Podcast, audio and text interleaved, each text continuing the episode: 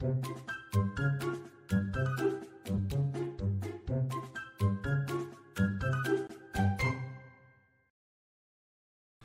大家好，欢迎收听《给个说法》，我是德意法律事务所的林小编。那今天呢，想要来跟大家聊的话题是关于儿童及少年福利保障的部分。那在我们开始之前呢，先来介绍一下今天的嘉宾，让我们来欢迎苏律师。嗨，大家好，我是苏律师，是这样吗？没关系，那苏律师也不用太紧张，可以大概请苏律师简单介绍一下你的经历吗？哦，我的经历吗？基本上我在德意法律事务所，大概比较大宗的案件类型是偏诉讼案件，我是诉讼部门的啦。然后可能比较多的是家事事件跟劳资纠纷等等的，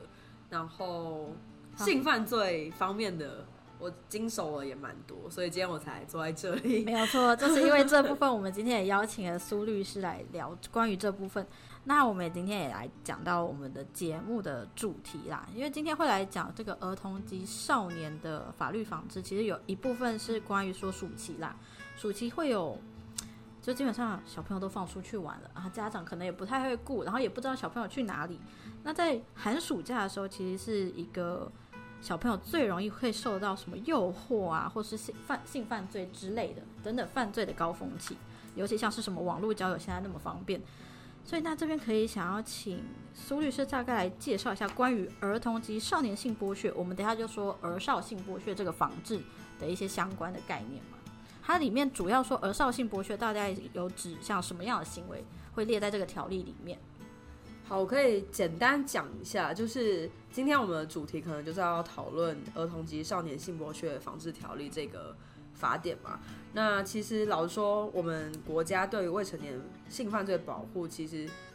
源自呃大部分都会规范在这个条条例里面。那它规范规范的太一样，也就是说，儿童及少年，它指的就是未满十八岁，也就十八岁以下的人都会是这个条例里面要规范的课题。嗯，那回到就像刚刚主持人说的，其实现在一方面当然暑假来临了，所以可能学生放假在家里的时间长，或是爸妈其实都在上班，其实比较没有办法一直盯着孩子的整个成长过程。那再加上现在的网络很发达，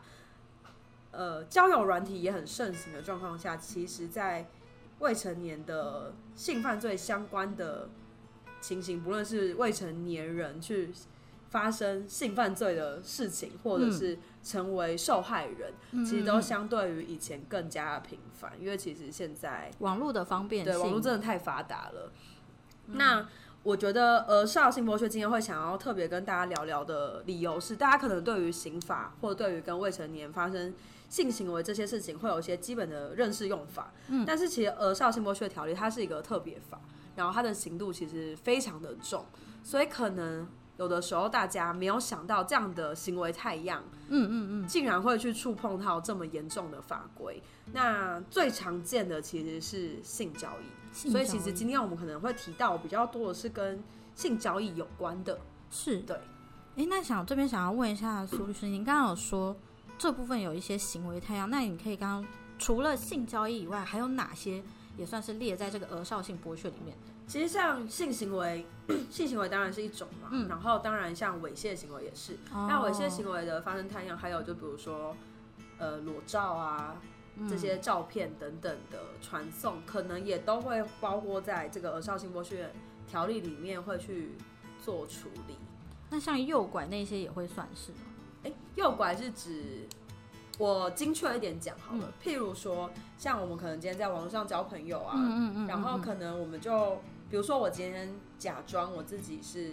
女生，然后我跟另外一个女生在聊天，嗯那可能我就跟她说，哎，姐姐想要看看你的照片啊，想看看你长什么样子啊，我们都是女生，你要不要？提供你的照片来给我看，因为相同性别，对相同性别。那通常一些小女孩可能没有想那么多，又觉得啊，大家都是女生，又是个大姐姐，她可能就会比较放心的把自己比较私密的照片，可能是裸露胸部也好，甚至是裸露下体的照片，就传给别人了。那其实这样的行为一样会是在《儿少性剥削条例》里面会去处罚到的行为。当然，他处罚到是那个。假装成大姐姐身份的这个网友，嗯，对，那他这样子可能就会有触犯到儿少性剥削条例的问题。嗯嗯嗯。那像刚刚苏律师提到的这一点，我有一点嗯想问是说，假设他今天不是假装大姐姐，但他的确就是有点像是诱拐了这个小朋友，交出了自己的可能就是拍摄一些私密部位的照片。哦你说的诱拐，比如说给他好处嘛？对对对比如说，哎、给他钱可能是一个哦，最常见的，现在最常见的是那种给游戏点数。对对对对，这些其实都会是我们在里面呃，在刑法的太阳上会认为这是有对价关系的，所以它都会是包裹在这里面会去讨论。哦，那只要有这个对价关系的存在，虽然可能加呃所谓的加所谓的加害人可能会认为说，哎、没有啊，这是双方合意的行为。可是当他被涉及到对价性的时候，其实他就会落入到《儿少性剥削防治条例》要去处罚的太阳。就会变成他的是范围包裹在这里面的范围对它其实刑度都就会蛮重的。这那为什么这个刑度？其实大家你刚刚也有一开始也有提到一点，就是大家从来没有想过，没有真的认知到儿少性剥削它的法律责任很高。我觉得是因为，呃，大家对于性交易这个东西，可能一般想象的最清楚的，其实就，扫黄那一些，对对对，那些其实是最清楚。可是如果是在网络上面，嗯我可能嗯一开始不见得大家可能怀抱着这种犯罪的意识在做这件事情，有可能就是，哦比如说就跟大家玩游戏嘛，聊天聊天聊一聊以后，可能就想要换照片呐、嗯或是有些情窦情窦初初开之类的，我也不知道。那可能就会用一些给他好处去吸引他。那可能觉得这哎、不是给钱，可能送送小礼物或什么的，有一些人可能是真心对，真心真意的觉得哎、我想要跟你交朋友，他或许有这种心态，可是这种行为太样客观上就很容易被《儿少性剥削条例》来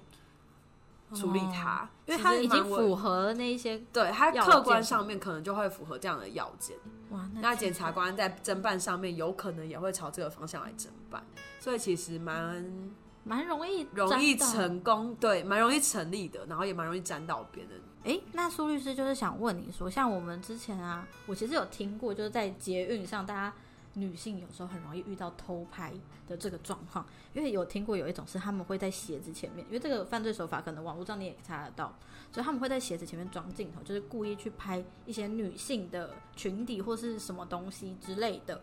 那如果今天他拍到是未成年人呢？因为我们不能假设说，哦，他装扮很成熟，他就一定是成年人或是什么的。哦，了解。我先讲一下，就是通常比较常见的这的这种偷拍的事情，通常就是涉及到就是刑法的妨碍秘密啊。嗯，那回到你刚刚说的，就是他可能拍到的是未成年人，对。就有可能是未成年人，那嗯。会不会就受到《儿少性剥削防治条例》的适用？其实就回到最一开始，刚刚你有提到的一个问题，就是、嗯。他知不知悉他现在拍摄的对象是未成年人年人，其实会是在刑事侦查侦查也好，或审判阶段要去对他做法律适用很重要的一环，嗯就是他到底认不认知到他现在做呃拍摄的对象，对象对是未成年人。嗯，不过因为你刚刚提到偷拍，我刚好也有个案例可以分享，是就是像呃曾经有遇过一个案案例的状况是这样子，就是他跟未成年人约出来，那到旅馆发生性行为，嗯，那他就装了，他就偷偷用手机偷拍，整个过程吗？对，偷拍他们性行为的画面。先说他们性行为是合意的哦，但他们就他就是偷拍了这整个性行为的过程。那当然这是哦未经过那个女孩子的同意嘛，然后事后那个女孩子知道以后，当然就做了报警。那这其实也会是《儿少性剥削防治条例》第三十六条的规范的范畴。理由是什么？偷拍听起来好像没有强暴啊，没有胁迫啊，没有使用诈术啊，等等的，但他会该当的是三十六条第三项的违反本人意愿的方法。也就是说，在最高法院的见解认为说，你偷拍就是没有经过他同意嘛，你违反他的意愿，你做出了这样的行为，然后这个对象你又知道他是未成年人，他其实就会直接落入到《儿少性剥削防治条例》三十六条三项的这个法律要去规定的一个行为太一样。那它很重，它是七年以上有期徒刑，非常非常的重，所以千万不要觉得，哎、我们都已经合意发生性行为了，嗯那你想要留作纪念偷拍一下，好像没有什么，其实它非常严重。对，那当然，如果这个是一个成年人的话，那就会是妨碍秘密的范畴。那确实两个刑度落差很大啦。那关于这部分的话，嗯，我们今天也聊了蛮多的。不知道苏律师对于呃少性剥削，你有什么想要跟听众提醒的部分呢？我觉得两可能两边都想要嗯讲讲看的是，当然小朋友其实在使用网络上自己还是要小心，然后当然自己的私密照片也不要任意的给别人，因为其实虽然很多行为太样处罚了受害呃处罚了加害人，但其实当你的照片这样传出去之后，你也不知道接受那个人会拿来做什么样的行为，所以这些事情自己还是要避免，因为其实这样才是。保障保护自己一定是保障自己最重要的一步啦。法律总是最次了，对他总总是总是在之后。那当然这是第一个部分。那如果也跟这些未成年人讲说，如果你真的不幸的发生了这样的事情，其实要勇于勇于求助，因为这些事情在受害人的心中常常会造成很大的伤害。然后那些伤害，老实说是。与时俱进的，他不会因为时间冲淡这样的伤害，有的时候可能反而心情上面、心境上面会变得更忧郁等等的。所以其实我觉得勇于说出来、勇于求助是一个需要鼓起勇气，但是应该要自己鼓起勇气去做的事情，因为没有其他人可以帮你。没错，对。那我觉得很多时候是心心情层面的情绪是需要被抒发跟被善待的。嗯，那我觉得也不用担心说不敢求助，因为其实现在网络发达的状况下，本来这种事情其实更层出不穷。那你其实应该要保护自己，然后也不应该让加害人就是逍遥法外，不要让他们有机可乘。但如果但今天在这种情况下，你可能觉得，尤其有的时候觉得我遇到一个人，我觉得我跟他很好。我信相信他，但他辜负了你的信任，让你遇到这样的事情。其实大家还是要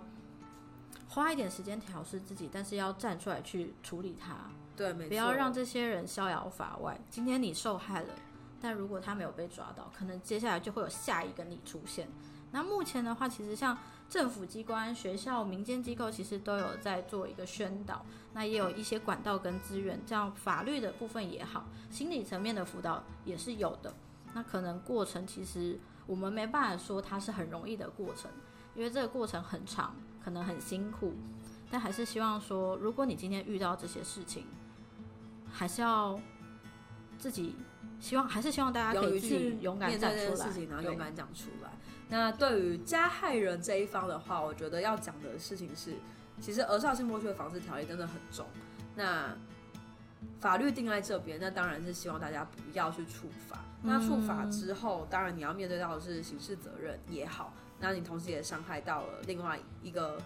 幼小的心灵，其实这样子也不好嘛。那再来就是除了刑事责任以外，因为还会有民事责任的赔偿问题。是，那这些都是受害人，呃，这些受害人都是未成年人。其实，在我们在经手这些案件的时候，都会知道他们是未成年人，所以他们都会需要有法定代理人出面来协商协调处理这件事情。所以其实这个伤痕对于两个家庭来说，都会是被狠狠的撕开来，摊在阳光下来讨论的。所以其实想要告诉大家的事情是，从刑事角度切入也好，从民事赔偿的角度切入也好，从我们。伦理上面对于一个未成年人的心情照顾啊，或者他们身心发展的角度切入也好，这些事情真的都不应该做。对，没错。那我们也谢谢苏律师今天的分享。那今天的节目讲的东西虽然蛮沉重的，但是现在暑假也来了，真的是希望可以尽量避免这样的犯罪类型发生。那还是跟大家讲说，如果大家想要了解更多的，也欢迎留言跟我们讲。那我们之后也可以。依据大家的留言，然后我们再请苏律师可能做其他的分享。如果喜欢或想听更多律师的分享呢，欢迎大家关注给个说法，关注我们的 YouTube 频道会有字幕版的 Podcast 可以看。如果你有其他法律问题想咨询，也欢迎 Google 搜寻德意法律事务所来电询问。我们每周五晚上九点半在 Podcast YouTube 平台与你们再次相会。我是林小编，我是苏律师，谢谢您收听给个说法，我们下次再见，拜拜。